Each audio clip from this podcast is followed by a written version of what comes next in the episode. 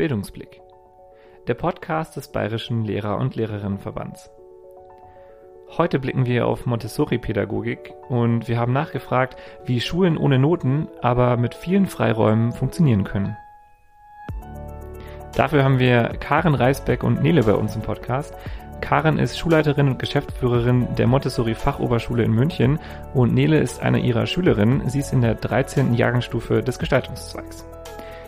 Wir wollten von den beiden zuerst wissen, warum sie eigentlich du zueinander sagen und nicht sie, was ja nicht ganz gewöhnlich ist für Schulleiterinnen und Schülerinnen. Wir haben dann natürlich aber auch nachgefragt, wie das Montessori-Konzept in der Praxis funktioniert und ob es klappt, dass Schülerinnen und Schüler selbst gesteuert und selbst motiviert lernen und das alles ohne Notendruck. Wenn ihr das wissen wollt, bleibt gern dran. Mein Name ist Gerrit Kubicki und ihr hört Bildungsblick.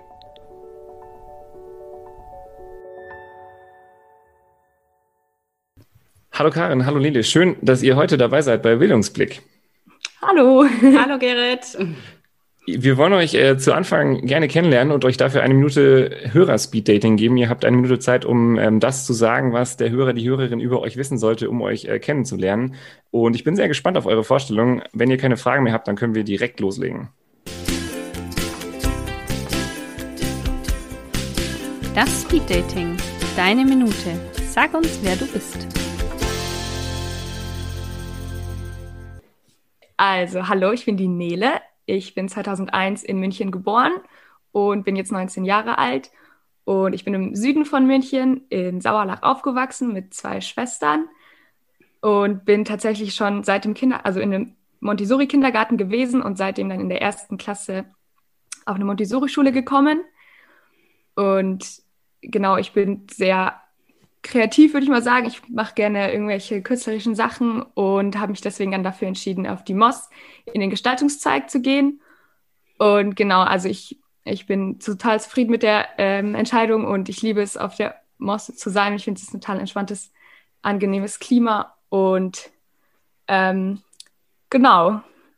Ja, vielen Dank. Ich äh, bin schon sehr gespannt zu hören, was dieses Klima ausmacht später. Schauen wir mal, was Karin äh, sagt. Wir wollen dich natürlich auch noch kennenlernen.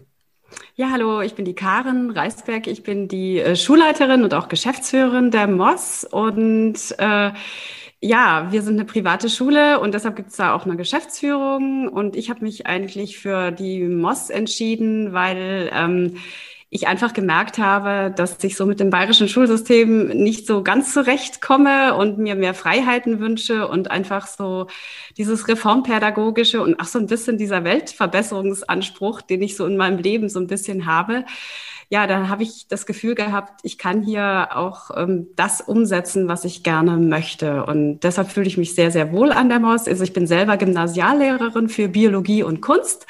Das kann man hier in Bayern gar nicht zu, äh, zusammen studieren, sonst habe ich in Baden-Württemberg studiert. Und ja, also von daher komme ich auch von sehr, sehr verschiedenen Aspekten, eben von der Natur und von der Kunst.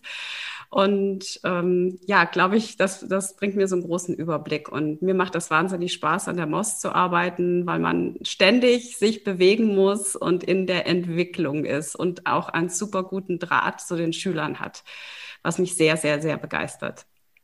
Vielleicht an der Stelle nochmal ganz kurz, äh, MOS steht für ähm, Montessori Fachoberschule. München. Und München, genau, super. Also ähm, in der Landeshauptstadt. Ähm, Magst du da vielleicht nochmal sagen, für alle, die jetzt nicht aus Bayern zuhören, was ist denn eine Fachoberschule? Ha, ja, das gibt's auch wohl auch in anderen Bundesländern, aber wie ah. gesagt, ich komme auch selber aus, anderen Bundes, aus einem anderen Bundesland. Ich habe es auch nicht gewusst. Hier in Bayern ist es sehr stark und das ist eigentlich eine ziemlich coole Sache.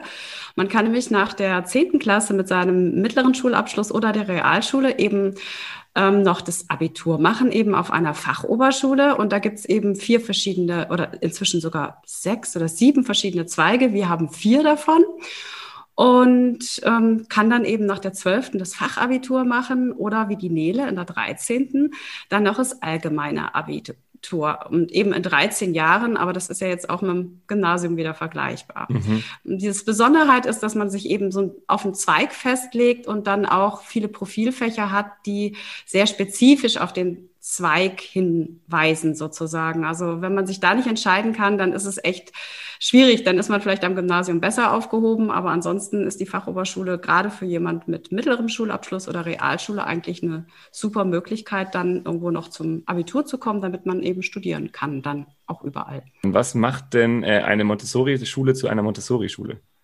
Also die Maria Montessori hat ja eigentlich bei der Grundschulpädagogik angefangen oder in der Primarstufe oder schon auch im Kinderhaus und hat eigentlich versucht, Materialien zu entwickeln, mit denen Kinder sich die Welt erschließen können, sage ich jetzt mal. Und sie hat eigentlich aufgehört, bei, beim Erdkinderplan und das ist äh, so in der siebten, achten Klasse. Mhm. Und wir sind ja eine Sekundarstufe zwei. Das heißt, wir müssen äh, eigentlich die Montessori-Pädagogik für die Sekundarstufe zwei aus diesen Ideen, die sie eigentlich entwickelt hat, für jüngere Kinder weiterentwickeln. Und das Besondere, glaube ich, ist der Wert, dass man, den man auf die Selbsttätigkeit der Schüler legt. Und ich finde vor allen Dingen also die Haltung der Lehrer diese Haltung auf Augenhöhe, das ist, glaube ich, was ganz, ganz Wichtiges. Und ich weiß, weiß gar nicht, das kann man fast gar nicht so, ähm, ähm, sage ich mal, erlernen. Ich glaube, das ist auch eine Einstellung, mit der man Menschen begegnet. Und äh, die, diese Einstellung, wie man den Menschen in der Welt begegnet, die nimmt man mit in die Schule und begegnet auch den Schülern respektvoll auf Augenhöhe und zwar egal, wie groß oder klein die sind. Und ich glaube, das ist was, was ganz Wichtiges. Und ja, wir haben eben schon im Vorgespräch darüber gesprochen, dass wir uns alle duzen. Mhm, und ja. äh, das ist sicher äh, so ein, sag ich mal, rein äußerlich ein, ein, Zeichen, dass man eben auch respektvoll miteinander umgehen kann, auch wenn man äh, du zueinander sagt. Und das ist für unsere SchülerInnen ganz, ganz selbstverständlich. Und natürlich dieses Bewe die Bewertung, die bei den Montessori-Schulen eben ohne Noten funktioniert, sondern über ein Feedback.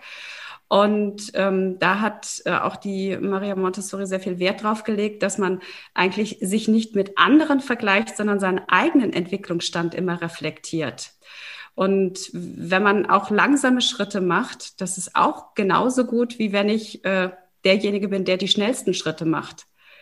Äh, mhm. Ja, und so, das ist, denke ich mir, einmal sehr, sehr wichtig. Und nach außen hin ist sicher dieses Du, also was für uns für respektvollen Umgang steht und auch das ohne Noten lernen, ähm, was ganz, ganz kennzeichnendes.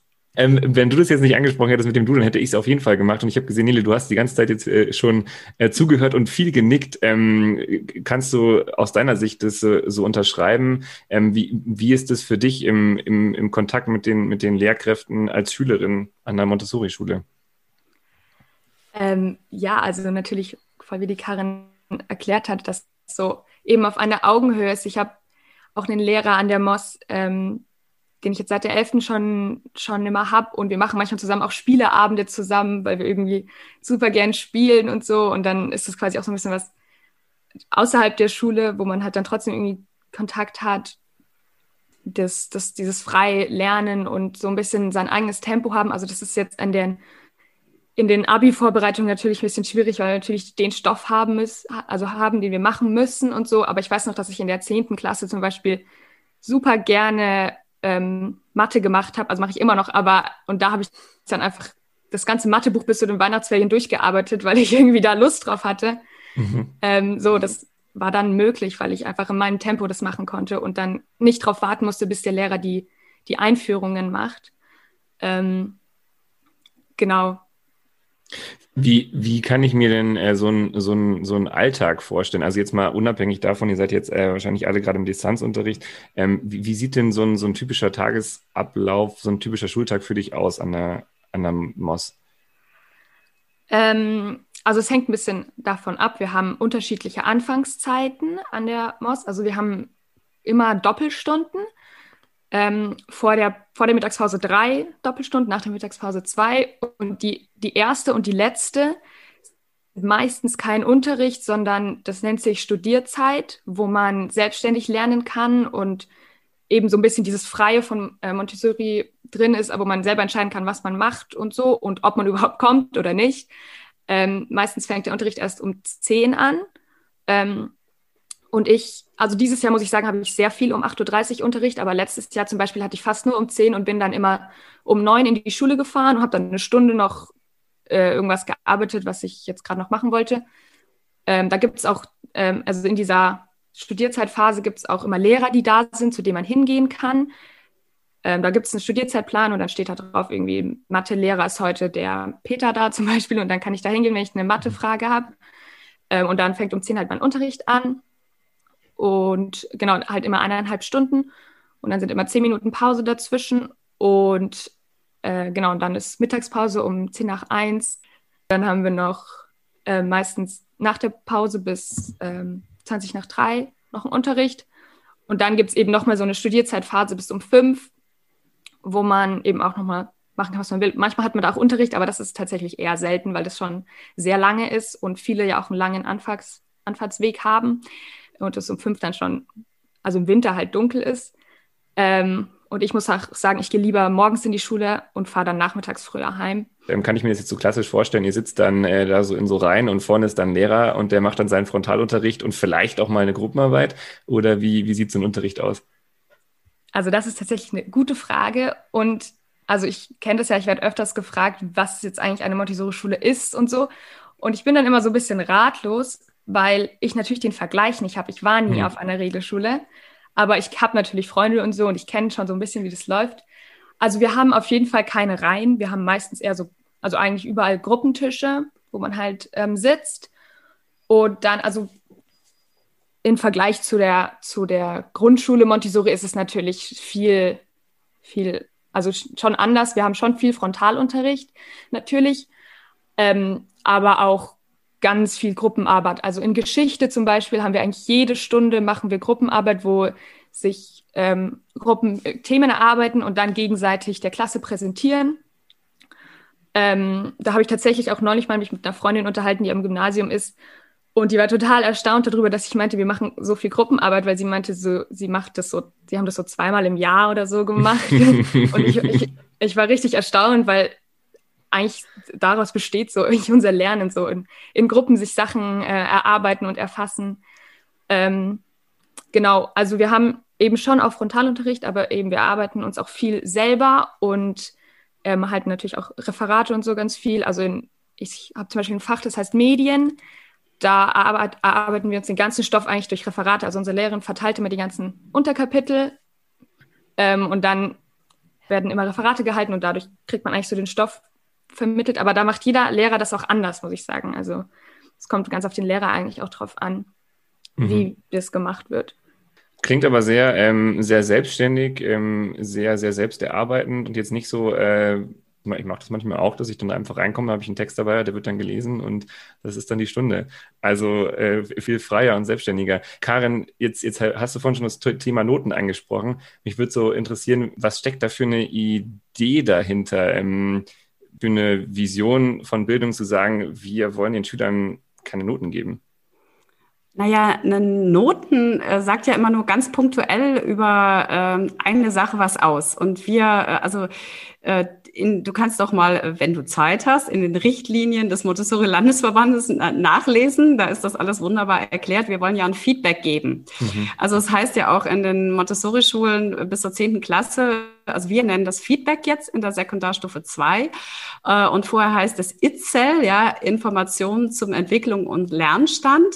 Und das ist ein ganz dezidiertes Zeugnis, so wie es jetzt auch in den äh, Grundschulen eingeführt wird, weil, wie die Nele eben erklärt hat, man kann ja in Mathe unheimlich gut sein und in Deutsch vielleicht ganz schlecht. Mhm. Äh, da, dadurch ist man aber, sage ich mal, irgendwie kein schlechter Schüler, sondern äh, man, ähm, man kann dann einfach in diesem Fach besonders gut sein. Und äh, das wird dann nicht mit einer Note, sondern vielleicht mit einer Prozentzahl bei uns jetzt äh, reflektiert. Ähm, und es ist auch so, dass man äh, zum Beispiel ich sage jetzt mal, wenn man eine 6 hat, ja, dann heißt das ja null Punkte. Aber wenn man eine 6 hat, hat man trotzdem zum Beispiel noch 10 Prozent äh, geschafft. Und wenn man dann beim nächsten Text 20 Prozent schafft, dann hat man ja noch schon eine ganz schöne Steigerung. Aber wenn mhm. man beides mal null Punkte hat, äh, dann macht das was mit einem. Äh, und wir können sozusagen so besser abbilden, wo entwickelt sich derjenige und äh, auch er, der, der Schüler, die Schülerin selber haben ein besseres ähm, Feedback, wie entwickle ich mich selber. Und wir haben auch das Gefühl, dass der ähm, ja, die, die Beziehung zwischen Schülern, Schülerinnen und Lehrerinnen einfach besser ist, wenn man ähm, nicht diese Notengewalt hat.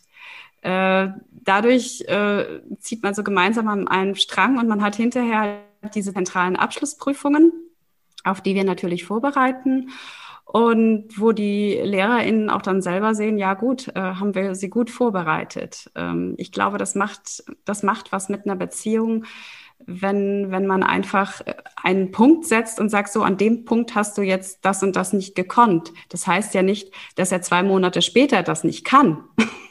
Und deshalb äh, finde ich das äh, sehr, sehr schwierig, ähm, ja, so eine Note zu setzen. Also ein Feedback, wo drin steht, äh, du entwickelst dich weiter oder du hast jetzt hier schon ein, ein bisschen mehr geschafft, ähm, motiviert auch mehr, denken mhm. wir. Also so der Klassiker, ich gebe dir mal jetzt eine drei, obwohl ich dir auch hätte eine zwei geben können. ich glaube, das weiß man inzwischen. Das funktioniert einfach nicht. Und wir wollen aber natürlich auch ein klares Feedback geben. Deshalb, ich glaube, äh, Kanäle vielleicht was dazu sagen.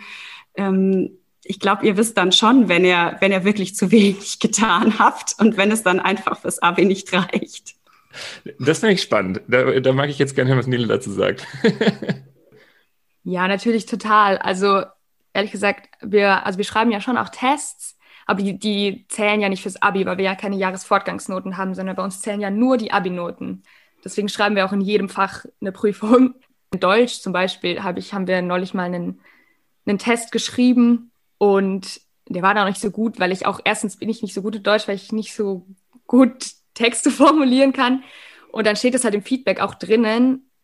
Dann sehe ich das, aber dann weiß ich auch, was da war und wie das gelaufen ist und warum da jetzt diese Note rausgekommen ist, das ist mir dann schon bewusst. Und ähm, also ich habe, glaube ich, noch nie ein Zeugnis bekommen, wo ich total überrascht über irgendeine Note. Das sind ja keine Noten in dem Sinne, aber deswegen, also ich kann das eigentlich schon alles gut nachvollziehen. Und auch, also in meiner alten Schule haben wir auch ganz viel die Zeugnisse eigentlich selber geschrieben, weil man da immer eine Selbsteinschätzung machen mhm. sollte und die dann den Lehrern gegeben hat und die haben die dann noch ein bisschen überarbeitet. Aber im Grunde hat man eigentlich sein Zeugnis dann selber geschrieben. Deswegen wirklich große Überraschung hatten man, hatte man dann wirklich nie. Und genau was die, die Karin von auch meinte, so dass man dann eben nicht so dieses, also dass die Lehrer da nicht so eine weiß nicht, Machtfunktion haben. Mhm. Ich habe bei uns auch immer eher das Gefühl, dass die Lehrer wirklich uns helfen wollen und auch wollen, dass wir diese Prüfungen schaffen und auch eben in den Ferien Lerntage anbieten und auch an den, vor den Prüfungen letztes Jahr haben wir auch am Wochenende sind wir mal einen Tag in die Schule gefahren, haben den ganzen Tag Gestalt und Theorie mit, mit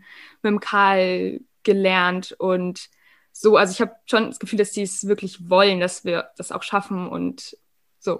das, das klingt voll schön, weil, also ich meine, das, was, was ihr jetzt so ähm, beide beschrieben habt, ich, ich kenne das selber ähm, von mir, dass es schon auch immer so, ein, so, ein, so eine Art Beziehungsabbruch dann teilweise auch ist oder so ein, so, ein, so ein Cut in der Beziehung zu einem Schüler, wenn man dann da so eine Note vergibt. Und ich tue mich da selber auch unendlich schwer mit, weil, wie, wie gesagt, wie soll man das jetzt einschätzen? Ähm, ich mache aber auch die Erfahrung, bei, bei meinen Schülern teilweise, dass ihnen das dann manchmal zu viel ist, wenn ich äh, so, ein, so, ein, so ein Feedback gebe. Ähm, und die, manche wollen auch tatsächlich einfach nur eine Note haben. Die sind dann, die sind dann zufrieden mit der Note. Und wenn ich ihnen dann noch komme mit, ja, ähm, das und das war gut, das und das hättest du besser machen können, hier ist ähm, Ausbaubedarf und so weiter, dann wollen die das gar nicht mehr hören. Nele, wie ist das bei dir? Denkst du dir auch manchmal, boah, mir platzt jetzt der Kopf? Das ist mir, also eigentlich hätte ich ganz gerne nur eine, ein Symbol und dann weiß ich Bescheid. Also ich kann es ein bisschen nachvollziehen. Ich weiß noch, wie ich früher mal ein bisschen überfordert war mit unserem, also früher hieß es ja Itzel in den, an der alten Schule. Ähm, und das ist halt wirklich ein Buch gefühlt, was man da kriegt und dann erstmal 10.000 Seiten durchblättern muss. Und dann war ich schon manchmal so, boah, also jetzt einfach mal eine Zahl pro Fach wäre schon angenehm. Aber im Grunde, die sagt ja nichts aus, weil ich, wir hatten halt dann immer irgendwie eine Seite für Mathe, wo dann stand, da hat sie das und das gemacht, da das und das. Und in einer Note kann man das ja nicht rauslesen. Hm. Deswegen also ich finde es schon angenehmer, dann noch was gesagt zu bekommen. Also bei unserem Feedback an der MOS kriegen wir auch immer also einen Zettel und dann haben wir für verschiedene Sachen, kriegen wir Noten quasi drauf. Also irgendwie auf irgendwie ein Referat, auf einen Test und so. Das heißt dann irgendwie Produkt und Präsentation und so. Da gibt es ein paar Kategorien. Und dann steht aber drunter auch immer noch mal ein Text. So, ähm, du hast das und das gemacht und da kannst du dich noch verbessern und das läuft schon super und so. Und auch wenn wir irgendwie jetzt Tests schreiben, dann besprechen die Lehrer die danach immer mit uns einzeln. Also die meisten machen das. Also in, in Deutsch zum Beispiel, meine Lehrerin, die, ähm, die will das wirklich, dass wir uns dann zusammen hinsetzen und dann das mal durchgehen und schauen, was jetzt eben noch nicht so gepasst hat und was schon gut ist und so. ähm, damit wir halt das selber auch wirklich verstehen, was, an was wir noch arbeiten können und so. Und ich, das hilft mir, finde ich, schon immer so ein bisschen dann. Mhm. Ähm, Karin, da sind mir jetzt ähm, zwei Sachen noch im Kopf, die, die, mit denen ich dich jetzt äh, behelligen mag. Zum, zum einen, ihr habt ja auch Schüler, die ähm, vielleicht von der Regelschule kommen und da wäre jetzt so meine Frage, so ist es, ist es dann auch so eine, so eine Gewöhnungssache? Muss man sich da erstmal dran gewöhnen, ähm, Feedback zu bekommen statt Noten? Ich glaube schon. Und das kam jetzt auch gerade so, was die Nele erzählt hat und auch deine Frage, Gerrit. Ähm, es ist natürlich was anderes bei einer Note. Da habe ich so eine, sag ich mal, so eine ganz klare fachliche Sache. Ich habe nicht gelernt und ich kann das nicht. Und bei uns geht es, glaube ich, eher so um die Entwicklung der Persönlichkeit und auch die hm. eigene Lernbiografie weiterzuentwickeln. Und das ist natürlich viel anstrengender, da sich auch mit sich selber auseinanderzusetzen, ähm, als, als wenn ich einfach nur äh, eine Note kriege. Ja, dann kann ich das auch so abhaken. Und ich glaube, das ist auch, was die Nele sagt, das ging auch meinen eigenen Kindern so und mir als Eltern auch, wenn ich dann dieses Buch aus der Grundschule gesehen habe und, und gedacht habe, was können sie jetzt eigentlich, ja. Ähm, aber natürlich ist jeder Mensch hat so viele Facetten und das bildet das auch ab und das das ist natürlich echt anstrengend. Das ist Arbeit, die man da leisten muss, ja. Und ich glaube, dass äh, wir haben auch äh, Schüler, die vom Gymnasium kommen oder so, die dann sagen, boah, das ist äh, echt Wahnsinn, mit was ich mich hier auseinandersetzen muss. Und ähm, die müssen sich schon dran gewöhnen. Und auch manchmal verstehen sie auch nicht so ganz, dass wir äh, sag ich mal, ähm, gemeinsam arbeiten, Schüler und Lehrer, und dass es nicht das gibt, ich muss jetzt den Lehrer hier beim nächsten Test irgendwie übers Ohr hauen, gerade jetzt im Online-Unterricht oder sowas, weil letztendlich, was bringt mir das, wie die Nele gesagt hat, es geht ja darum zu gucken, was kann ich, ja? Äh, und äh, wenn ich es nicht kann und ich habe mir durch irgendwelche klugen Sachen das erschlichen, dass ich da jetzt eine gute Note habe, dann hilft mir das eigentlich gar nicht, weil ich kann es beim nächsten Mal auch nicht. Und ich glaube, das ist so eine Einstellung, die manche auch wirklich erst lernen müssen. Und ähm, das ist anstrengend, ganz bestimmt. Und ich glaube, für manche Lehrer ist es manchmal auch nervig, dass man da wieder ein Feedbackgespräch hat und nicht einfach nur dem, dem Schüler ein Papier in die Hand gibt, sondern sich mit jedem Schüler, äh, also wir haben so ein Betreuungssystem, jeder Lehrer hat äh, eben circa zwölf Schüler, mit denen er äh, sich jede Woche trifft, mit denen er dann dreimal im Jahr ein Feedbackgespräch führt über diesen Feedbackbogen, wo diese ganzen Kategorien pro Fach aufgezählt sind. Und das ist einfach Arbeit. Und manchmal will man es einfach haben und das ist auch sehr, sehr menschlich. Aber es klingt ja auch so, als wenn es eine Arbeit ist, äh, die sich lohnt, vor allem, weil es ja da um, um, wie ihr sagt, um so eine, so eine Art Bildung und Entwicklung auch geht, die ja vielleicht bei der Note bestimmt irgendwie auch mitgedacht ist, aber vielleicht nicht ganz so einfach ähm, herauszukristallisieren ist. Jetzt hast du schon die Lehrerseite angesprochen, da jetzt nochmal ganz kurz. Heißt es, dass äh, eure Lehrer viel mehr arbeiten und eigentlich die ganze Zeit beschäftigt sind? Ja, ich denke schon, dass die ganz schön viel arbeiten. Äh, ja, also wir, ähm, wir bezahlen das den Lehrern aber auch, dass sie diese Betreuung machen. Äh, aber das, de facto ist es natürlich schon ähm, ganz schön ähm, äh, viel Arbeit, äh, sich wirklich um seine zwölf Schüler äh, zu kümmern und für die da zu sein und wie die Nele eben auch gesagt hat, dann nochmal Lerntage zu machen. Okay, das macht man jetzt nicht für seine Betreuungsschüler, sondern vielleicht für seine Fachschüler. Aber ähm, man kann auch als Betreuungslehrer, das haben wir auch schon gehabt, in den Ferien sich treffen und dann mit jedem individuell einen Lernplan ausarbeiten. Ähm, das, das, das gehört dazu. Aber was wir immer hören von jetzt von unserem Team, dass sie einfach total äh, glücklich sind bei uns und das einfach wahnsinnig gerne machen, weil so viel zurückkommt auch. Ja, das kann ich mir gut vorstellen. Ähm, eben wie gesagt, weil das eben mit den Noten tatsächlich echt eine, also ich finde, es ist auch für, aus meiner Perspektive als, als Lehrkraft ähm, irgendwie eine nicht, nicht angenehme Situation, das so in einer Zahl ähm, rübergeben zu müssen. Ja, ähm, ich mag jetzt nochmal von den Noten so, so ein bisschen weg und so, so ein bisschen generell auf die, diese Frage kommen, die ja wahrscheinlich auch oft immer mitschwingt, ähm, wenn man über Montessori spricht. Auch so diese, diese Freiheit beim Lernen, die du vorhin schon ein bisschen angesprochen hast, Nele. Ähm, wie machst du das denn oder wie machen das auch deine Mitschülerinnen und Mitschüler? Wie motiviert ihr euch, da jetzt dran zu bleiben und selbstständig auch eure, eure Lerngegenstände zu bearbeiten? Also ich würde auf jeden Fall mal sagen, dass das natürlich ganz individuell ist. Ja, es kommt halt voll drauf an. Also ich muss sagen, ich bin halt auch interessiert. Ich, ich lerne gerne interessante Sachen und so. Und auch nicht immer mit den Hintergedanken, dass ich jetzt Abitur schreiben muss. Natürlich ist es jetzt halt ähm, 12., 13. natürlich ist immer so, okay, eigentlich mache ich das Ganze nur fürs Abitur gerade. Was irgendwie finde ich ein bisschen schade ist, weil eigentlich sollte man nicht für die Prüfungen lernen, sondern für sein Leben. Weil du gesagt hast, es, es gibt so bestimmte Sachen, die für, für die das so für dich vollkommen klar ist. Hast du da vielleicht so, so ein Beispiel für, für was du da so brennst, was du besonders gerne lernst, einfach weil du es super interessant findest? Ich muss sagen, ich mache Mathe sehr gerne. Mhm. Da mache ich auch so manchmal so, während ich fern gucke oder so, mache ich währenddessen so ein paar Matheaufgaben. Und also ich weiß nicht, ich schreibe auch mir für die meisten Fächer mal Karteikarten, also Zusammenfassungen eher. Und ich weiß nicht, vielleicht liegt es das daran, dass ich auch so ein bisschen gestalterisch bin, aber ich habe immer so den Anspruch an mich, dass die schön ausschauen müssen. Und dann Aha. irgendwie macht mir das dann aber so viel Spaß, also nicht, ja, also es macht mir schon Spaß, irgendwie die dann zu schreiben, weil ich irgendwie das Gefühl habe, das muss jetzt irgendwie cool aussehen und dann schreibe ich die irgendwie und gucke halt so auf den Inhalt und dann gucke ich aber auch so, dass es das irgendwie jetzt mal so ganz cool ausschaut. Und dann mache ich, dann habe ich da irgendwie Lust drauf, jetzt gerade so eine Karteikarte zu schreiben. Ich weiß nicht, ich habe nicht so das Gefühl, dass ich mich motivieren muss. Ich mache halt das, worauf ich jetzt Lust habe, oder also manchmal habe ich auch keine Lust und dann bin ich so, okay, mach jetzt mal irgendwas. Aber ja, also ja, die Sache mit Motivation irgendwie.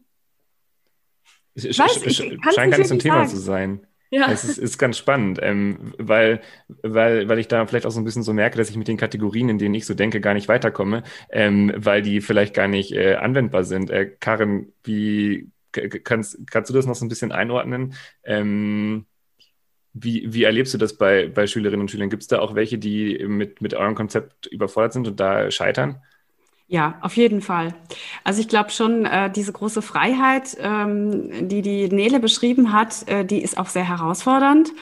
Und wir äh, stellen also auch wirklich fest, dass die SchülerInnen, die von wirklich von der ersten Klasse vom Kindergarten an ähm, auf einer Montessori-Einrichtung waren, die tun sich damit leichter ähm, diejenigen, die zwischendurch, also man merkt schon den Unterschied, ob jemand in der vierten Klasse erst oder in der fünften dann dazugekommen ist. Der Klassiker, so die Grundschulzeit ist vorbei und ich schaffe es nicht aufs Gymnasium, dann probiere es mal auf der Montessori-Schule.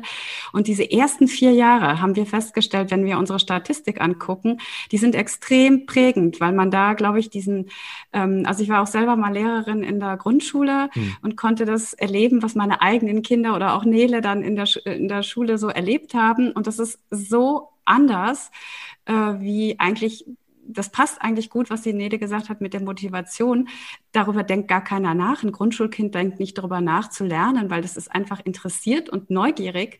Und ich glaube, dass ein Teil von dieser, von diesem Interesse und Neugier äh, wir uns dann rüber retten äh, mhm. bis zum Abi. Und dann kommt, glaube ich, irgendwann dieses erwachsene Denken, Mensch, ich will das Abi schaffen, weil ich danach irgendwas mache und dann muss ich jetzt da durch und jetzt vielleicht auch noch ein Fach lernen, was mir nicht so viel Spaß macht. Und dadurch, dass wir eben keine Noten verteilen, scheitern also schon auch ähm, Schüler, die dieses direkte Feedback immer brauchen, also diese sehr extrinsische, ich benutze jetzt mal dieses Wort, diese sehr extrinsische Motivation, die ja auch äh, total legitim ist und womit viel in unserer Gesellschaft einfach funktioniert, später dann übers Geld und über die Boni und was und all über finanziellen Ausgleich.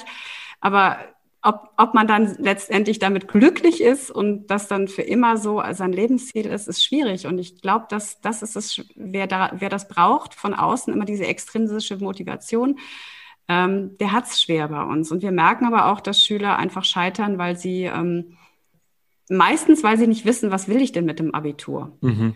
Äh, und äh, dann, wenn wir sie dann fragen, warum bist du bei uns auf der Schule? Ja, von mir ist nichts Besseres eingefallen.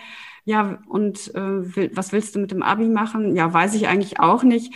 Wo wir dann aber auch versuchen zu beraten und sagen, hey, das Abitur ist nicht alles. Du kannst gerne hier bei uns noch ein paar Monate bleiben, wenn deine Eltern dir das zahlen. Äh, wir begleiten dich raus. Äh, du bist kein schlechterer Mensch dadurch, aber es ist vielleicht nicht der richtige Weg, weil wenn du von selber nicht die Motivation mitbringst, wir als Lehrer sagen dann auch, wir haben das Abitur schon. Also wir ja. müssen es nicht machen. Du musst es selber machen. Und äh, dafür haben wir auch viele Lehrer. Ja auch ein Coach und ähm, eine Schulpsychologin, die dann versucht, diese Schüler also rauszubegleiten. Und wir kriegen, ich kriege sehr viel Feedback von Eltern, gerade von Schülern, die dann zwischendurch gehen und sagen, hey, die haben zwar kein Abi, es war eine coole Zeit bei euch, ähm, mein Sohn, meine Tochter geht mit erhobenem Haupt aus der Schule und macht jetzt ihre Ausbildung. Und ähm, das ist genauso gut. Stark, ja. Ich glaube, dass das ähm, ein, ein, wichtiger Punkt ist. Ich habe das bei mir selber auch gemerkt, damals, als ich vom, vom Abitur stand oder beziehungsweise in der Schule war, dass ich eigentlich erst angefangen habe, ähm, so richtig einen Sinn zu sehen, als ich wusste, wo ich hin will.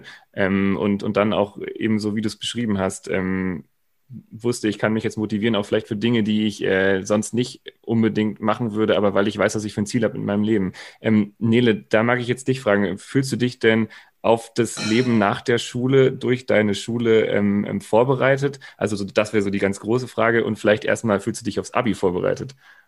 Also dadurch, dass ich ja letztes Jahr schon Abi geschrieben habe, habe ich jetzt so ungefähr eine Vorstellung, wie es abläuft und so. Deswegen dadurch allein bin ich schon ein bisschen mehr vorbereitet, habe ich das Gefühl. Ja. Also letztes Jahr hatte ich halt, also gut, ich habe mittlere, mittlere Reife geschrieben, das waren auch schon Prüfungen, aber natürlich ganz anderes Niveau und so. Aber schon auch durch die Lehrer. Also ich finde schon, dass wir, dass der Unterricht gut gemacht wird und so und wir auch nicht nur lernen, Inhalte lernen, sondern auch lernen, wie man Fragen beantwortet. Also wir haben letztes Jahr zum Beispiel, glaube ich, mal eine ganze Stunde mit äh, unserer Sozialkundelehrerin drüber geredet, auf was für Formulierungen man denn wie antworten muss, ähm, und da halt gescheit was rauszuholen. Also so das fand ich schon so hilfreich. Und so fürs, fürs Leben, ja, was heißt schon Leben und wer weiß, wie mein Leben nachher später aussehen wird. Aber ich glaube auch, dass dieses Teamarbeiten sehr viel hilft, also so kooperieren und halt auch mal Aufgaben abgeben und so und nicht alles mal alleine machen wollen. Und ähm, so, das kann, glaube ich, auch sehr, ja, hilfreich sein. Und eben auch, also ich weiß nicht, wir haben in der siebten, achten Klasse hat ja, was die Karin vorhin schon angesprochen hat, gibt es so ein Konzept, das heißt Erdkinderplan von Maria Montessori. Mhm. Das macht nicht jede Schule, aber meine Schule hatte eben einen Erdkinderplan und da macht man, also da ist so ihre, ihre Philosophie dahinter, ist, dass eben Kinder oder Jugendliche in dem Alter so quasi im, am Höhepunkt der, der Pubertät irgendwie nicht in der Schule sitzen sollen und, und schreiben und, und halt lernen sollen, sondern eben rausgehen sollen und mit der Hand arbeiten und Dinge erleben und so. Und da haben wir eben viel so. Also wir hatten einen Acker an der Schule, haben Sachen angebaut und eben auch so soziale Sachen, so im Altersheim geholfen oder irgendwie so Zeugs gemacht und auch irgendwie natürlich Sachen irgendwie kochen und so Zeugs. Und ich glaube, sowas hilft schon auch viel, so ein bisschen so selbstständig zu sein und so. Ja, es wirkt auch so. Ähm, du wirkst sehr fest irgendwie und auch so, als, als würdest du dich freuen, so auf das, was kommt. Du strahlst eigentlich die ganze Zeit. Das sieht man ja immer nicht, wenn, äh, wenn man jetzt hier zuhört. Aber vor mir sitzt eine eigentlich ähm, die ganze Zeit strahlende Nele. ja, stimmt. An der Stelle würde ich die ähm, Oder-Fragen einschieben. Ich denke, das ist ein guter Zeitpunkt. Ähm, und wir machen einfach mal ganz schnelle ähm, Oder-Fragen-Runde. Ihr habt jetzt quasi ähm, Schnellfeuer an Fragen von mir. Kaffee oder Tee, Rotstift oder Grünstift, Fisch oder Fahrrad. Entweder oder, deine Wahl. Und Nele, ich, ich würde mit dir anfangen. Jetzt muss ich gucken, ob du, ja, ich hoffe einfach mal, dass du mit dieser Frage was anfangen kannst. Gryffindor oder ähm, Slytherin? Gryffindor, ganz klar. Also ich bin seit der zweiten Klasse, glaube ich, Harry Potter-Fan. Ich kann die Bücher ohne Witz auswendig. Und ja, natürlich Gryffindor. also Mut vor, ähm, was wäre Slytherin, Weisheit oder ähm, so. Ja, so ein bisschen das, also ganz ehrlich, ein bisschen könnte man Gryffindor und Slytherin mit Montessori und Regelschuhen vergleichen, weil Slytherin sind so ein bisschen die Einzelkämpfer, die so, so das machen, was für sie am besten ist und auch mal, da gibt es so eine Szene oder so ein Part im Buch, wo so ein ehemaliger Schulleiter von Slytherin, äh, Schulleiter, Schulleiter von Hogwarts, der Slytherin war, sagt, dass Slytherins, wenn es um ihr Leben geht, ihre Freunde hinten weglassen und sich um ihr eigenes Leben ähm, kümmern und Gryffindors würden es eben genau andersrum machen. Ah ja, okay. Ja, starke Antwort. Schön. Schön, dass es auch, ähm, ähm, dass du da die Harry Potter Begeisterung teilst. Ähm, ja. Karin, als Lehrerin, ähm, bist du da eher so Typ ähm, Offizierin oder bester Kumpel? Oh, jetzt muss ich eine Moss-like Antwort geben, oder? eine Am Am Ambiguitätsantwort. Nein, äh, Kumpel äh, finde ich ganz schwer, weil Kumpel heißt, also da, da ist konnotiert mit, dass man sich eigentlich irgendwie verhält, wie es nicht authentisch ist, ja. Äh, und Offizier heißt, dass ich jemand hierarchisch äh, gegenüberstehe. Und das äh, würde ich sagen als äh, Lehrerin auf keinen Fall. Und ähm, ähm, Begleiter. Das ist, glaube ich, vielleicht mittendrin. Okay, du hast dich also darum gewunden, hier äh, an dieser Pole, diesen, dieser K überspitzten Kumpel Pole. Geht, geht einfach nicht. Das ist vollkommen okay. Es sind ja auch, sind ja auch teilweise fiese Fragen. Ähm Dann die nächste Frage an dich, Nele. Hast du lieber ähm, Lehrkräfte, die so Typ alter Hase sind oder Lehrkräfte, die so Typ junger Frischling sind? Ich weiß nicht, ich würde sagen, beides hat Vorteile, weil so, also, ja, das tut mir jetzt echt leid, aber irgendwie so junge Leute haben halt noch so ein bisschen vielleicht neuere Ideen und sind auch ein bisschen näher an mir dran, so altersmäßig natürlich und so von dem Erfahrungen her und, und so, aber es gibt halt auch ältere Lehrer, die halt natürlich viel Erfahrung haben und auch ein bewährtes Unterrichtskonzept haben und das schon immer so durchziehen und was auch funktioniert. Aber es gibt halt bei beiden Seiten auch das Negative. Es gibt halt auch ältere Lehrer, die halt das immer das Gleiche machen und es ist halt immer schon schlecht und es funktioniert immer schon nicht. Und junge Lehrer, die das Gefühl haben, sie müssen jetzt hier irgendwie genau das machen, was sie im Studium gelernt haben, was, also ich habe Lehramt nicht studiert, aber ich weiß nicht, ob das so alles das Richtige ist, was man da lernt.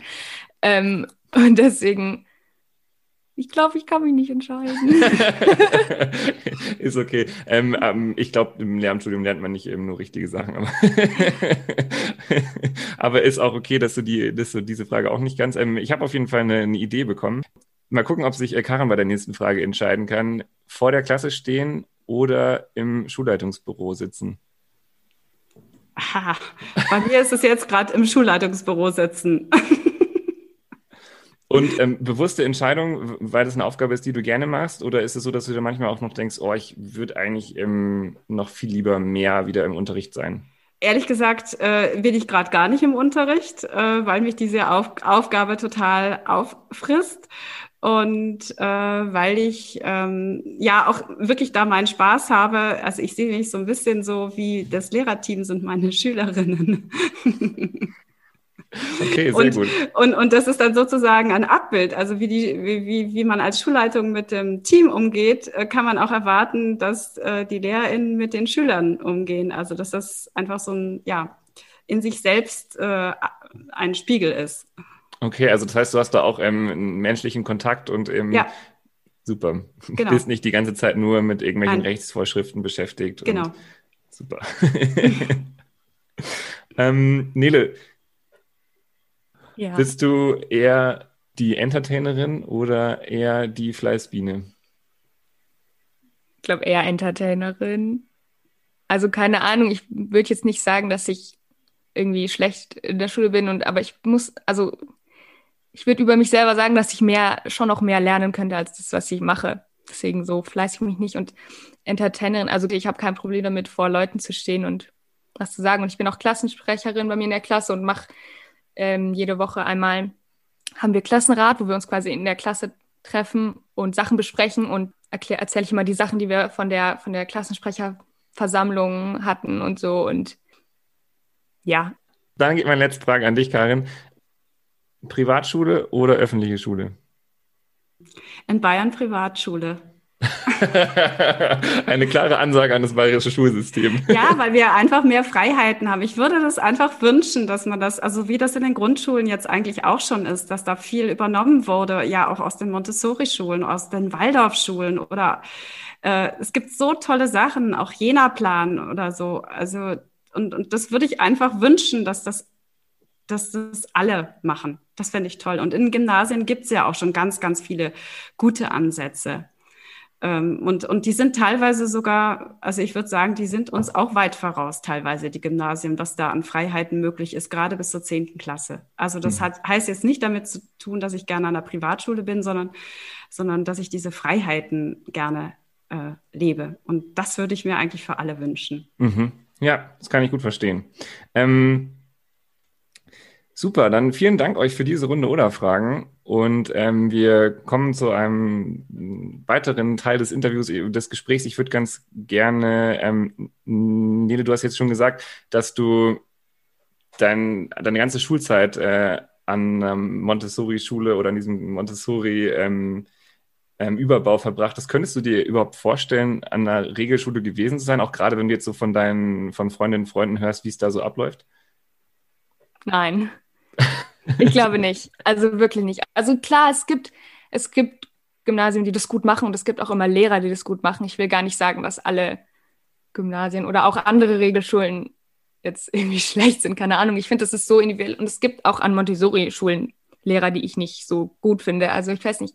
Aber so allein das Konzept und also ich weiß nicht, ich bin da halt auch so aufgewachsen drin. Meine Mama ist auch Montessori-Lehrerin und mein Papa ist Vorstand an meiner alten Schule und ja, es ist so ein bisschen so meine Welt. Deswegen. Also der einzige Nachteil, den ich jetzt habe, ist, dass ich ähm, also dadurch, dass es immer Privatschulen waren, dass es, dass meine Freunde immer irgendwo gewohnt haben. Also meine, also ich in meinem Ort kenne ich eigentlich, also ich kenne schon Leute, aber ich habe jetzt nicht wirklich Freunde da. Jetzt im Moment bin ich auch bei einer Freundin, die ich über die Moss kennengelernt habe und ich bin jetzt in Landshut und das ist eine Stunde von mir zu Hause mhm. weg. Aber sonst würde ich mich trotzdem immer wieder für Montessori entscheiden. Schön magst du da vielleicht nochmal sagen, sagen, so wie so die Re Reaktionen von, von anderen sind? Du hast ähm, vorhin ja auch kurz was gesagt, aber vielleicht nochmal so ausführen, wie reagieren Leute, wenn du sagst, ey, ich bin auf einer Montessori-Schule? Ja, also natürlich sind viele schon auch skeptisch und ich habe auch, also mein, von meiner kleinen Schwester auch öfters gehört, dass sie da schon manchmal echt auch nicht so nette Sachen gehört bekommen hat, von wegen irgendwie so, ja, ihr lernt ja gar nicht irgendwie schreiben oder keine Ahnung. Ich muss sagen, mir ist es wirklich nicht wirklich so passiert. Also natürlich kriege ich immer wieder die Standardfrage, könnt ihr euren Namen tanzen? Ich dachte, das ist Waldorfschule. Genau, nein, das ist Waldorfschule. Ich habe mir, schon, hab mir schon sehr oft überlegt, ich muss das mal lernen, meinen Namen zu tanzen, einfach um es dann machen zu können. Aber ja, ich habe meistens eigentlich immer eher dann so so Rückmeldungen bekommen, so dass sie interessiert sind und dann erkläre ich auch Sachen und also versuche es zu erklären, so gut ich es halt kann, weil ich, also ja, Vergleich habe ich halt eben nicht. Aber meistens schon eigentlich eher positiv. Also vor allem so früher halt so in der, also ich fünften Klasse war dann halt immer so das Hauptargument, ja, wir haben keine Hausaufgaben und alle waren immer so, boah, cool, das will ich auch. Deswegen, also wirklich blöde Kommentare habe ich eigentlich nie wirklich bekommen, muss ich sagen. Schön. Ja, ja voll. Karin, ähm, magst du noch was dazu sagen, wie ähm, Schülerinnen und Schüler zu euch kommen, werden die irgendwie ausgewählt? Muss man ein Gespräch machen? Ähm, ist es eine besondere Gruppierung von Schülerinnen und Schülern? Wie, wie setzt sich eure Schülerschaft zusammen und wie kommen die zu euch? Also es ist so, dass wir circa 80 Prozent äh, wirklich Montessori-Schülerinnen haben, die von unseren Gesellschafterschulen kommen. Also wir sind ja sozusagen die Sekundarstufe 2 von inzwischen 17 Montessori-Schulen äh, und der Ernst-Barlach-Schule ähm, die sich zusammengetan haben, gesagt haben, okay, wir, wir wollen eine Sekundarstufe 2 haben.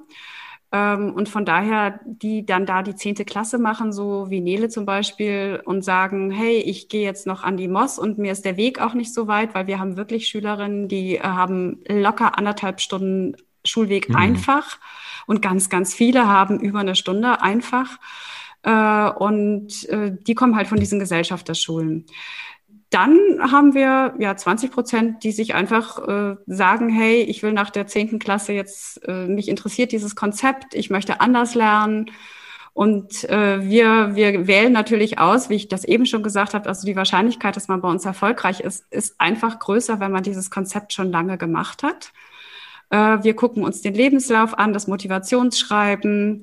Wir schauen natürlich auch ein bisschen nach dem Notenzeugnis. Also wenn jemand einen extrem schlechten M-Abschluss hat oder einen extrem schlechten Realschulabschluss, äh, dann suchen wir auch das Gespräch und sagen, was ist denn dein Ziel? Äh, und wenn man dann kein Ziel hat, dann ist es vielleicht schwierig und dann sagen wir, okay, wir können dich nehmen, aber wir gehen davon aus, dass du länger bei uns brauchst. Also, dass mhm. man drei Jahre zum Fachabitur braucht, das ist bei uns so bei circa einem Viertel der Schüler der Fall, äh, weil die, weil dann ein M-Abschluss dann doch nicht direkt an die FOS anschließt. Also das ist rein praktisch so. Oder weil einfach so ein bisschen, ja, man ist so ein bisschen lost, was will ich eigentlich? Und dann braucht man vielleicht ein Jahr länger, ähm, um, weil man den Stoff sich auch selber erarbeitet. Das dauert einfach länger und dann sagen wir, das ist okay. Gib mir Zeit, ist ein Motto von Maria Montessori. Und so setzt sich unsere Schülerschaft zusammen. Und natürlich muss man sagen, wir haben einen Lehrer, einen Kollegen, der immer sagt, es ist völlig langweilig. Das sind alles so nette Schüler. ähm, natürlich muss man sagen, das ist einfach dadurch, dass es dass sie alle gewöhnt sind in diesem ähm, ja sehr respektvollen, achtsamen Umgang zehn Jahre lang oft, dann haben wir eine bestimmte, ähm, sag ich mal, Atmosphäre an der Schule mhm. dadurch. Nele, das Schulmotto der Moss ist ja Let's create a world people want to be a part of.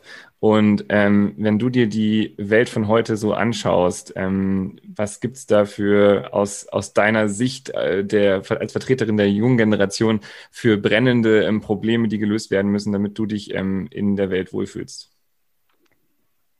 Ja, also ich würde tatsächlich ganz vorne anfangen bei der Bildung. Also ich weiß nicht, ich finde, dass in Deutschland irgendwie wir immer noch mit total altmodischen Mitteln unterrichten. Also ich meine, ich bin jetzt in einer privilegierten Situation, wo ich tatsächlich das nicht bin, weil ich, weil wir eben diese Freiheit haben und das uns nicht ganz an den Staat richten müssen. Aber ich habe das Gefühl, dass da noch sehr, sehr viel getan werden muss, um dann eben die anderen Probleme anzupacken, die es dann noch so gibt und um halt Menschen zu, weiß ich nicht, kreieren, die das auch irgendwie können und dann natürlich ganz vorne dran die, die Klimakrise, also ich weiß nicht, die muss, glaube ich, an diesem Punkt natürlich angesprochen werden, da ist viel zu tun und ich glaube, es wird zu wenig getan und zu langsam und das ist auf jeden Fall etwas, was getan werden muss, damit ich das Gefühl habe, dass ich auf dieser, dieser Welt überhaupt noch leben kann.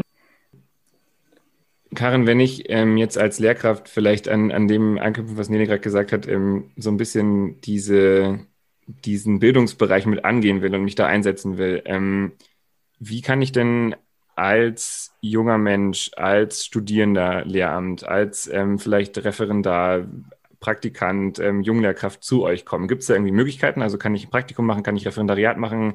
Ähm, wie, wie komme ich überhaupt als Lehrkraft zu euch? Brauche ich dafür eine besondere Ausbildung? Oder muss ich ein besonderer Typ Mensch sein? Du hast ja vorhin schon gesagt, irgendwie, es braucht so eine gewisse Haltung. Vielleicht, ähm, wie kann ich zu euch kommen? Ähm, ja, ganz normal. so zum Beispiel nach dem Referendariat, weil wir finden nämlich ähm, die Ausbildung, die man als Referendar genießt und einfach äh, schon mal in der Schule gewesen zu sein und selber unterrichtet zu haben, das ist ganz, ganz wichtig. Das stellen wir auch immer fe äh, fest. Also wenn wir haben viele Quereinsteiger, ähm, aber äh, sag ich mal, junge Menschen, die sich nach dem Referendariat bewusst entscheiden, dann zu uns zu kommen, die haben schon eine sehr fundierte Ausbildung. Ähm, es gibt inzwischen aber auch von der, ähm, von der Montessori Akademie Biberchor ein neues Referendariat und da haben wir auch äh, dieses Jahr das erste Mal einen Referendar äh, an der Schule. Das ist natürlich nicht staatlich anerkannt, aber das ist eine ganz tolle Sache, die wir auch dann unterstützen. Ansonsten kann man natürlich auch, um, wir haben ganz viele ähm, junge, ähm, interessierte Studierende, die bei uns ein Praktikum machen. Oder wir äh, haben auch so einen Zeitraum zwischen den Herbstferien und den Weihnachtsferien, wo wir dann auch Hospitationen zulassen, weil teilweise ist es dann wirklich so, dass wir dauernd irgendwie Hospitierende haben. Wir lassen ja auch alle Schüler bei uns hospitieren, die zu uns kommen wollen von den Gesellschafterschulen und insofern ist das dann so ein bisschen Run. Aber wie gesagt, gerne hospitieren, gerne Praktikum machen oder nach dem Referendariat zu uns kommen. Und äh, wenn man noch keine Montessori-Ausbildung dann hat, dann sollte man die berufsbegleitend machen, weil es einfach wahnsinnig spannend ist zu sehen, woher unsere Schülerinnen alle kommen und äh, weil die einfach schon eine ganz andere Grundschulzeit hinter sich haben. Mhm. Ja, also jeder kann sich bei uns bewerben, der Interesse hat. Und ähm, na klar, wenn jemand schon reformpädagogische Erfahrung hat, logisch, dann nehmen wir den gerne. Also Super. Kein Problem. Ähm, wir weisen auf jeden Fall auch nochmal in den Shownotes ähm, für alle, die es interessiert, auf eure Website hin. Dann kann man sich da vielleicht auch nochmal informieren. Ich mag euch noch fragen, ob es noch äh, Dinge gibt, die ich euch nicht gefragt habe, die euch aber noch äh, sehr auf dem Herzen liegen, die ihr gerne noch loswerden wollt. Dann habt ihr dafür jetzt auf jeden Fall nochmal Raum. Mhm. Also ich würde noch was sagen, dass wir, äh, ich weiß ja nicht, wann der ausgestrahlt wird, der Podcast, aber man kann sich bei uns auch als externe Schülerin bewerben. Äh, und äh, die nehmen wir auch wirklich gerne auf. Und äh, auch wenn der Anmeldeschluss vielleicht schon vorbei ist, äh, ihr könnt es trotzdem nochmal probieren. Also das kann ich einfach sagen. Guckt, guckt euch an, was wir so auf der Homepage haben und ja, und ich muss dann auch noch ehrlich sagen, manchmal hört sich auch toller an, als es in Wirklichkeit ist. Wir kochen auch nur mit Wasser. Wir sind alles Menschen, aber ich glaube, wir haben einen guten Umgang mit dem Fehler gefunden. Äh, und ja, das, das ist äh, sehr wichtig, glaube ich, bei uns.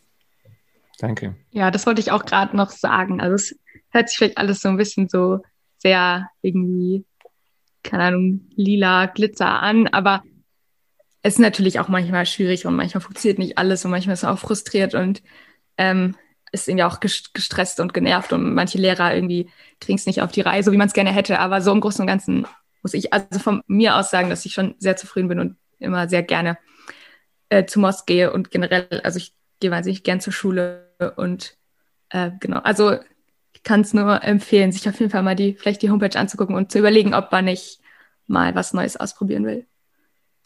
Also ähm, schön. schön, danke schon mal, dass ihr da wart. Ähm, ich lasse euch noch nicht ganz gehen, weil wir haben nämlich jetzt zum Ausklang noch die Frage natürlich nach dem Buchtipp. Das darf gerne was sein, was passt zum Thema, aber auch was, was ihr einfach so empfehlen wollt, weil ihr sagt, es ist super interessant zu lesen und da freue ich mich auf äh, eure äh, Lesehinweise. Also ich sage jetzt mal was, das ist mir, ähm, ich habe da letztens öfter drüber nachgedacht und das hat eher was mit der gesellschaftlichen Situation zu tun. Und ich würde empfehlen von einem Inder, Rohinton Mystery, A Fine Balance, äh, ist schon ein bisschen älter, äh, was, was beschreibt, wie Menschen in Indien mit Zuständen umgehen, äh, die wir als Westeuropäer hier gar nicht mehr gewöhnt sind, so, also, dass man dem Schicksal ausgeliefert ist, dass es von heute auf morgen alles anders sein kann und dass man trotzdem den Lebensmut nicht verliert. Und das finde ich in diesem Buch ähm, ich habe das mal angefangen zu lesen, konnte es nicht lesen, weil es mich so erschreckt hat, weil das einfach ein, an den Grundfesten so der ähm, ja, des Lebens rührt. Und ich fand, es ist ein mutmachendes Buch, wie man in, in Umständen, die von heute auf morgen anders sein kann, einfach sagt, ich kann trotzdem weiterleben. Und mhm. äh, dann hätte ich sogar noch eins und das ist okay. ein, ein, also das fand ich finde ich auch für Jugendliche sehr wichtig. Das heißt Reasons to Stay Alive und das ist kein kitschiges Buch, sondern das ist von einem jungen Menschen geschrieben, der eine Depression hat und beschreibt, wie man damit umgeht. Und ich glaube, viele Jugendliche, junge Erwachsene müssen sich mit diesem Thema im Augenblick auseinandersetzen und äh, wie man damit umgehen kann und wie also das finde ich ein ganz tolles Buch. Also Matt Haig heißt der, Reasons to Stay Alive gibt es, glaube ich, auch auf Deutsch. Mhm. Für die, also nichts Pädagogisches, sondern eher was Gesellschaftliches. Schön, ja, super. Also nochmal kurz zusammengefasst die zwei Themen. Reasons to Stay Alive, ähm, Gründe dafür, vor allem als Jugendlicher, ähm, warum es sich lohnt, äh, hier zu sein. Und ansonsten ähm, Gesellschaftskritik, der Titel war, sagst du es nochmal? A Fine Balance. Ich weiß nicht, wie es auf Deutsch, Deutsch heißt. Uh, Rohinton Mystery ist ein Inder. Okay, das findet man bestimmt so. Nele, was hast du für uns dabei? Das Buch Wonder. Ich weiß leider den Autor nicht, aber ich weiß nicht, ich musste da drin denken, das habe ich, glaube ich, gelesen, da war ich 14 oder so. Aber ich weiß noch, dass das das erste Buch war, wo ich weinen musste beim Lesen, weil es irgendwie so mich berührt hat und irgendwie so authentisch geschrieben war. Das geht um einen, also ich weiß nicht, das ist relativ bekannt, glaube ich, es geht um einen ähm, kleinen Jungen, der ein entstelltes Gesicht hat seit der Geburt und auch und dann in die fünfte Klasse zum ersten Mal in die Schule geht in Amerika ähm, und dann so ein bisschen, wie es ihm da so ergeht und so, wie es ihm einfach so im Leben geht. Und das fand ich irgendwie sehr schön und sehr berührend. Da gibt es inzwischen auch einen Film von. Und wenn die Karin auch schon zwei ge genommen hat, nämlich auch noch ein zweites, hatten wir vorhin schon kurz natürlich Harry Potter. Wer das noch nicht gelesen hat, der hat was verpasst in seinem Leben das kann ich nur sehr, sehr stark empfehlen. Sehr gut. Ich habe es meiner Freundin jetzt auch ans äh, Herz gelegt. Die hat es auch noch nicht gelesen. Die ist gerade im vierten Teil. Und ich muss mich immer sehr zurückhalten, ähm, nicht zu verraten, was als nächstes passiert. also, also, deine Tipps, äh, Harry Potter und Wanda, ein Buch, das sich sehr berührt hat. Ähm, vielen Dank euch beiden für diese ähm, Buchempfehlung und auch dafür, dass ihr hier wart und eure Eindrücke geteilt habt, eure Ideen und Visionen von Bildung auch mit uns besprochen habt. Ähm, Dankeschön euch beiden ja, danke dir auch. Danke, dass wir da sein durften.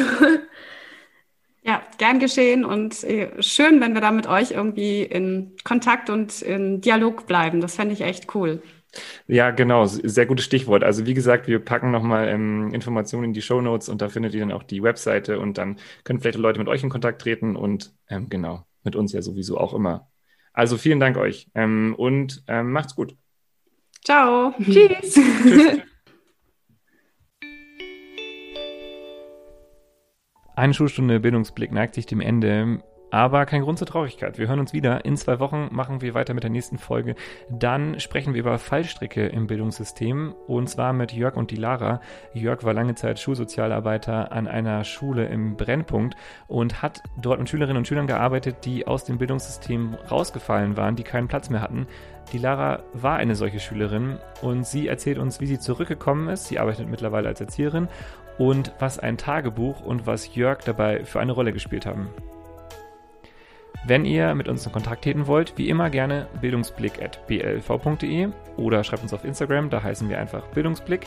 In der Redaktion für diese Woche war Clara Glodowski, die mit dieser Folge ihren Einstand feiert. Schön, dass du dabei bist, Clara. Und mein Name ist Gerrit Kubicki und das ist Bildungsblick, der Podcast des Bayerischen Lehrer- und Lehrerinnenverbands. Wir hören uns in zwei Wochen, wenn ihr wollt. Bis dann, macht's gut. Ciao.